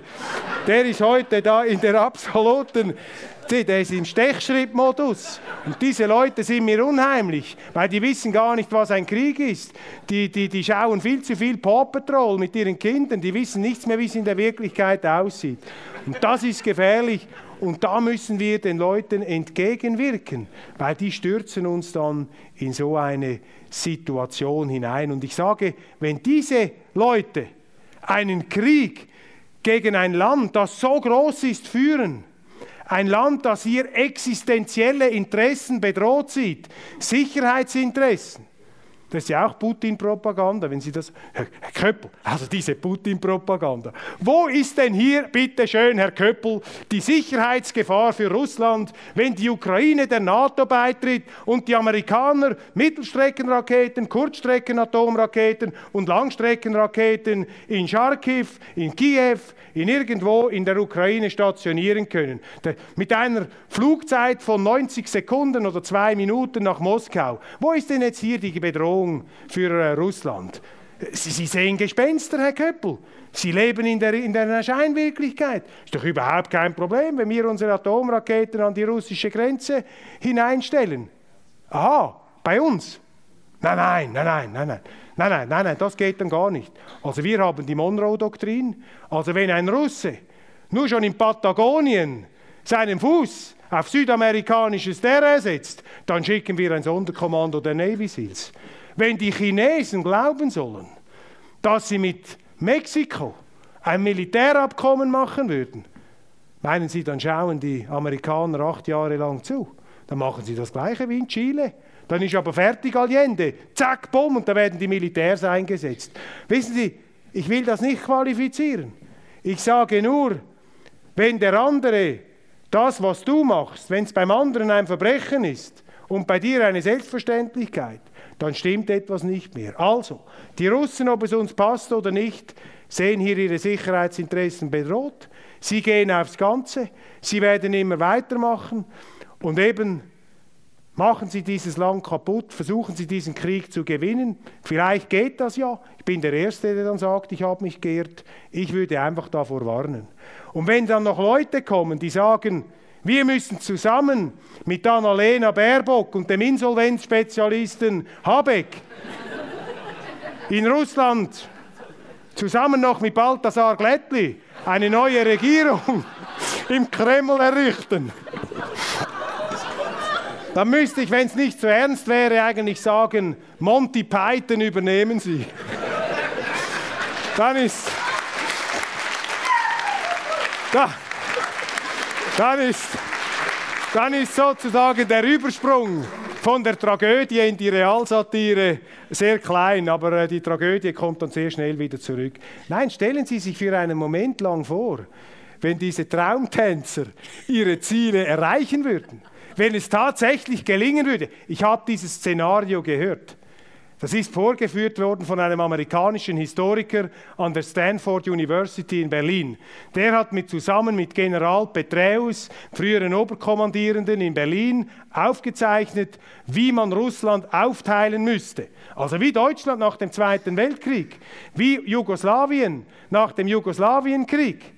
Ja, dann teilen wir das einfach auf und dann haben wir überall, haben wir dann eben unsere demokratischen Regierungen und so weiter, sägen wir Russland auseinander. Stellen Sie sich einmal diese geopolitische Katastrophe vor, wenn die ihre Ziele noch erreichen würden. Wenn dieser Riesenkoloss zusammenbricht. Orban hat mir gesagt, wissen Sie, was der Unterschied ist zwischen einem russischen Politiker, einem Präsidenten und einem europäischen Präsidenten. Und das ist, nicht, das ist seit 800 Jahren so. Und Orban hat ja mit Putin noch geredet vor dem Krieg. An diesem Tisch, wo sie einen ja, olympischen Dreisprungwettbewerb durchführen können. Als Sportjournalist weiß ich hier ganz genau Bescheid. Das ist ein hochinteressanter Tisch hier. Sozusagen, das ist eine Art Zoom-Meeting in den gleichen Raum hineingebracht. Auch eine Art, eine seltsame Innovation hier.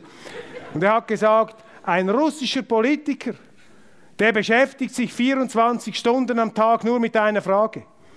Wie kann ich dieses Land zusammenhalten? Dem wird alles untergeordnet und das ist das, was die Leute von ihm erwarten, dass er dieses Land zusammenhält. Und wenn dieses Russland auseinanderfliegt, dann kämpft der Westen nicht nur gegen das größte Land der Welt, gegen das größte Rohstofflager der Welt, gegen die ausdauerndsten und leidensfähigsten Soldaten gegen der Welt. Sepp Blatter, der FIFA-Präsident, der früher hat mir einmal gesagt, habe ich mal gefragt, du Sepp, wie siehst du diesen Krieg? Und Sepp Blatter redet ja mittlerweile und auch früher schon wie ein Indianerhäuptling. Er drückt sich nur noch in Bildern aus. Ich sage dir, oh Bruder, wenn du den Bären mit einem glühenden Holzstab im Auge herumstichst, dann musst du schnell rennen können. Überlasse die Interpretation dieses Bildes Ihnen, aber ich glaube, er findet es nicht so gut, wenn du mit einem Eisenstab glühend im Auge des Bärenfuchtels. Also, wir wissen nicht, was wir da entfesseln. Und wenn das Ganze auseinanderkracht, ja, was passiert dann? Ja, da kommt ja der Chinese. Das ist ja der, der Godzilla in Peking. Über diesen Feind haben wir noch gar nicht gesprochen. Der holt sich dann ganz Sibirien. Dann hast du plötzlich Hightech-China und Russland zwangsfusioniert im Osten. Ist das eigentlich noch im Interesse der Amerikaner? Die sagen ja immer, wir müssen die Chinesen eindämmen. Ich habe den Eindruck, mit der Politik, die sie jetzt gegen Russland machen, machen sie China jeden Tag stärker. Und das, das finde ich keine. Äh, jetzt, jetzt haben wir die Nachricht, China, Russland immer näher zu rammen. Die ganze dritte Welt rückt da hinten ran. Sieh, das sind gefährliche Entwicklungen, die da passieren. Und deshalb, meine Damen und Herren, müssen wir wieder anfangen, über den Frieden zu reden. Und wir müssen diesen Kriegsgurgeln und Kriegsberauschten und diesen äh, zu klirrenden Stechschritt, Kita-Kommandos, ähm, aufmunitionierten ehemaligen ja, Baumumarmern, denen müssen wir sagen, stopp, halt, Timeout. Die Betrunkenen mögen jetzt einmal den Saal verlassen. Jetzt müssen die Nüchternen rein und wir versuchen einmal auf der Grundlage einer eingefrorenen Situation, the day after tomorrow, einfrieren, versuchen wir Verhandlungen zu machen. Das ist doch jetzt die Aufgabe. Und wer kann das bringen? Wer kann das bringen? Da müssen Sie ja neutrale Länder haben, weil wenn alle in den Schützengraben hineinsteigen, da können Sie ja gar nicht mehr reden. Da machen sie so lange, bis einer nicht mehr steht. Und Entschuldigung, wenn ich nur schon anschaue, mir hat einmal ein Diplomat gesagt, bei diesem Staatsbesuch in, in Genf, Biden mit Putin, die waren ja in Genf, damals war die Schweiz noch neutral, da sind sie nach Genf gekommen, haben miteinander geredet. Da habe ich einen Diplomaten gefragt, der da dabei war. Ich gesagt, du, was ist, dir da auf, was ist Ihnen aufgefallen? Dann hat er gesagt, Ah, das war sehr interessant. Also die Amerikaner, Joe Biden, keinen schlechten Eindruck gemacht. Also der ist nicht da völlig verloren und so. Der war schon sharp und so, der war da schon dabei. Und der hatte so ganz so, so wie aus dem Ei gepellte, so Calimero-Figuren, so, so ganz junge, so smarte Amerikaner, die da an den besten Universitäten studiert haben, oder von Harvard, haben vermutlich alle die Bücher auswendig gelernt, die können ihnen sogar noch die Fußnoten auswendig herunterbeten. Also so ganz junge Leute, alle gut aussehend, Frauenanteil etwa 60 Prozent. Der ist so, das waren so seine Berater, der außenpolitische Stab und dann dieser äh, Außenminister, nein, der war nicht dabei, aber der könnte auch noch aussehen, wie wenn er bei Versace arbeiten würde. Und dann, dann die Russen. Und da sahen die Diplomaten aus und da die Mitarbeiter von Putin, die sahen aus wie so alte Fregattenkommandeure und so Panzerkommandanten. Nicht? Die hatten so richtige Ackerfurchen im Gesicht drin, oder? Da hast du das Gefühl, da hat sich die Lebenserfahrung also mit ganz großen Schaufeln da in das Gesicht hineingegraben. Also das waren so reptilienhafte Figuren, die da aufmarschiert sind. Und da muss ich einfach sagen, wenn Sie im Krieg stehen mit reptilienhaften Figuren, dann setze ich nicht auf die Milchgesichter. Setze ich nicht auf die Milchreichgesichter. Ja, nur meine Meinung, meine Damen und Herren. Ist nur meine Meinung. Ist nur meine Meinung. Also, wir kommen zum Schluss. Ich habe jetzt bin schneller fertig geworden, als ich gedacht habe. Es ist erst 25, erst eine halbe Stunde jetzt hier am Diskutieren. Ähm, also das ist immer das Schöne. Für mich fühlt sich ja das viel kürzer an als für Sie. Nein, ich mache jetzt keines, ist ein bisschen gemein. Ich mache jetzt komme zum Schluss. Also, wir haben die Situation in der kürzestmöglichen Form hier jetzt dargestellt. Was ist die Schlussfolgerung? Was beobachten wir? Die Schweiz hat Politiker, die die Interessen des Auslands über die Interessen der Schweiz stellen. Wir haben in den letzten Jahren eine Politik gemacht des freundlichen Hoteliers. Wir haben den Kollegen in der EU und überall die Wünsche von den Lippen abgelesen, bevor sie diese Wünsche überhaupt formuliert haben. Und wir haben uns gefesselt. Wir haben Verträge abgeschlossen, die uns daran hindern, unsere Probleme selber zu lösen. Wir haben Abkommen gemacht mit der EU, Schengen-Dublin über die Migration, wo wir die Kontrolle über unsere Außengrenzen verloren haben, mit dem Resultat, dass nicht 8000 pro, pro Jahr netto kommen, sondern 80.000, 140.000, dass die Schweiz eine höhere Pro-Kopf-Zuwanderung hat als die Vereinigten Staaten von Amerika und Australien, obwohl die Schweiz, glaube ich, Wobei in der Geografie war ich nie so stark, aber ich glaube, sie ist ein bisschen kleiner als die USA und als Australien. Aber da müssten wir noch überprüfen. Die Fact-Checker, die Fact-Checker müssen, hier die Fact-Checker müssen noch kommen. Nein. Also, wir haben in der Migration uns gefesselt. Wir haben in der Außenpolitik, haben wir uns mit einem Bein, mit einer rostigen Fußfessel an die Baerbox und an die anderen herangebunden und sind jetzt haben übernommen die Kriegsmaßnahmen der EU gegenüber Russland. Und sie spüren ja den Druck. Jetzt kommen ja plötzlich da diese Wertegemeinschaftsvertreter, diese Leute der Wertegemeinschaft, Europa Wertegemeinschaft, Wertegemeinschaft, wir sind die Wertegemeinschaft. Also die Vertreter der Werte fordern jetzt die Schweiz auf, ihr müsst Kriegsmaterial exportieren. Ihr müsst einseitig in die Ukraine Kriegsmaterial liefern. Meine Damen und Herren, das ist ein Angriff auf den schweizerischen Rechtsstaat, auf das Neutralitätsrecht und auch auf den ewigen Grundsatz der Wertegemeinschaft Pacta sunt servanda.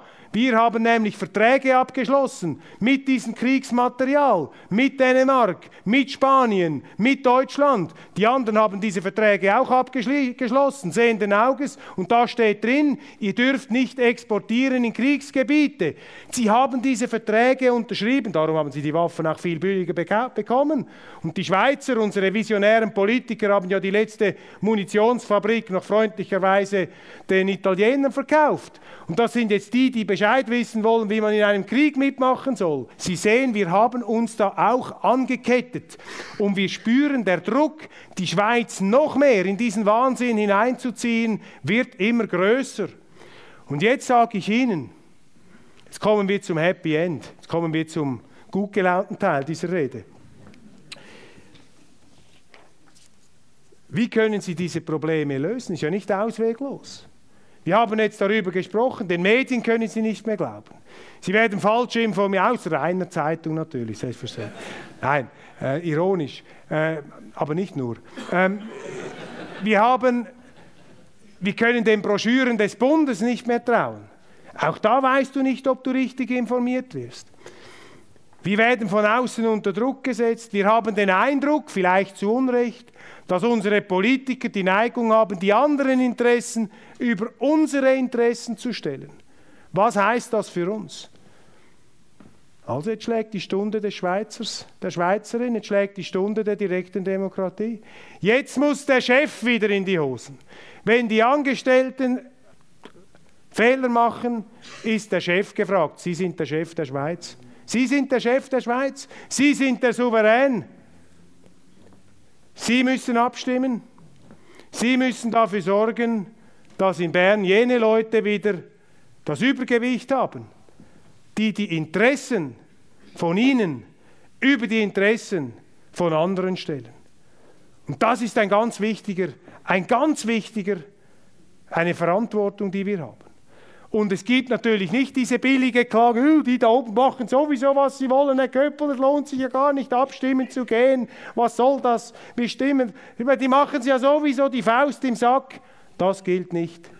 Also die Leute, die die Faust im Sack machen, sagen, ja, das Spiel, müssen diese direkte Demokratie, die machen ja sowieso, was sie wollen. Mit dem machen sie die direkte Demokratie kaputt. Also wenn der Schweizer den Willen zur Schweiz verliert, dann gibt es die Willensnation Schweiz nicht mehr. Das heißt, ja. Und deshalb, deshalb ist die billige Klage über die Unfähigen da oben, ist eben billig. Weil da muss man mit Viktor Orban wieder in diesen schonungslosen kalvinistischen Spiegel hineinschauen und die Frage stellen, ja, aber wer hat denn diese angeblich oder tatsächlich Unfähigen gewählt? Aber eben, es irrt der Mensch, solange er strebt. Und die Einsicht in den Irrtum ist schon der erste Schritt zur Lösung.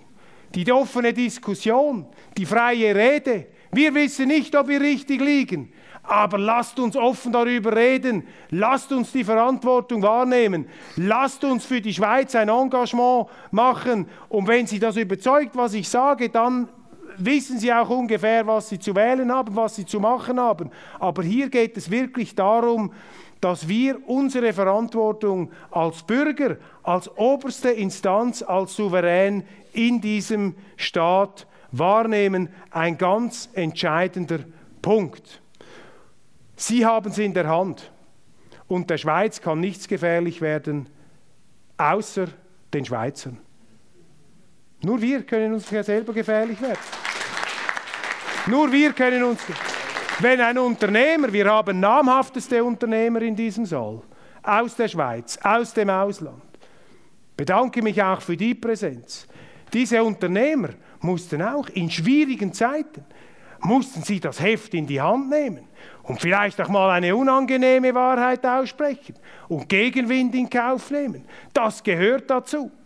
Im Sturm, und das hat mir der frühere Hamburger Oberbürgermeister Klaus von Donani, der SPD-Mann, übrigens auch Weltwoche-Abonnent, hat mir gesagt, im Krieg ist Hanseat, ist ein Nordlicht, der gesagt, im Krieg, äh, Entschuldigung, im Sturm, im Sturm muss der Kapitän auf dem Schiff sein Segel selber setzen können. Da müssen sie sich entfesseln. Sie müssen die Selbstbestimmungsinstrumente zurückgewinnen. Da müssen wir halt untaugliche Verträge kündigen. Dann müssen wir uns von einer Abhängigkeit befreien, die uns in eine Richtung zieht, die sich die kleine, verwundbare Schweiz nicht leisten kann. Wir sind zu klein. Wir können nicht den Amerikanern sagen, was sie machen sollen. Wir können nicht den Russen sagen, was sie machen sollen. Oder den Ukrainern oder den Deutschen oder so irgendjemandem. Das wollen wir gar nicht, das machen wir nicht.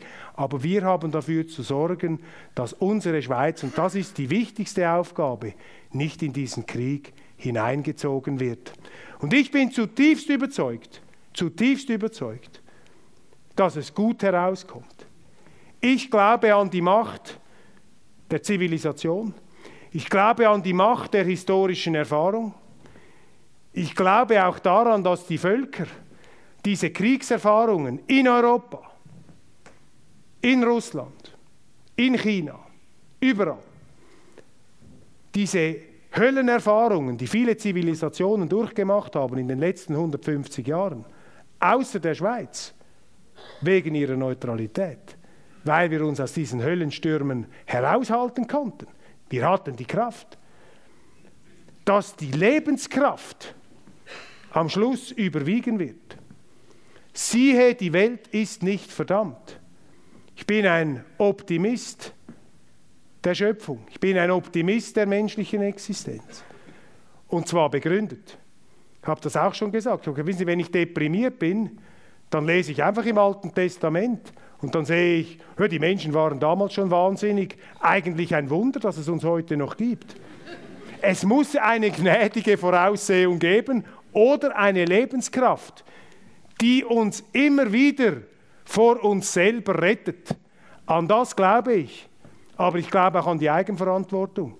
Ich glaube, dass wenn man einfach die Faust im Sack macht und das laufen lässt, dann werden die Katastrophen immer größer bis die Leute zur Besinnung kommen.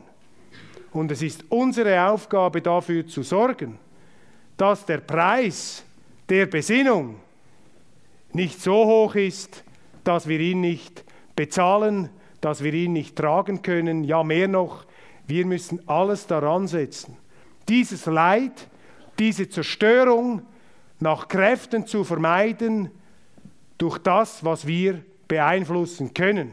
Und wenn wir das machen, dann werden das andere machen, dann werden andere dem Beispiel folgen. Und deshalb sagen Sie Ihre Meinung, machen Sie nicht die Faust im Sack, treten Sie den Ochsenfröschen der Selbstgerechtigkeit und der Selbstherrlichkeit entschlossen mit zusammengebissenen Zähnen aber guter Laune gegenüber. Vielen herzlichen Dank. Danke.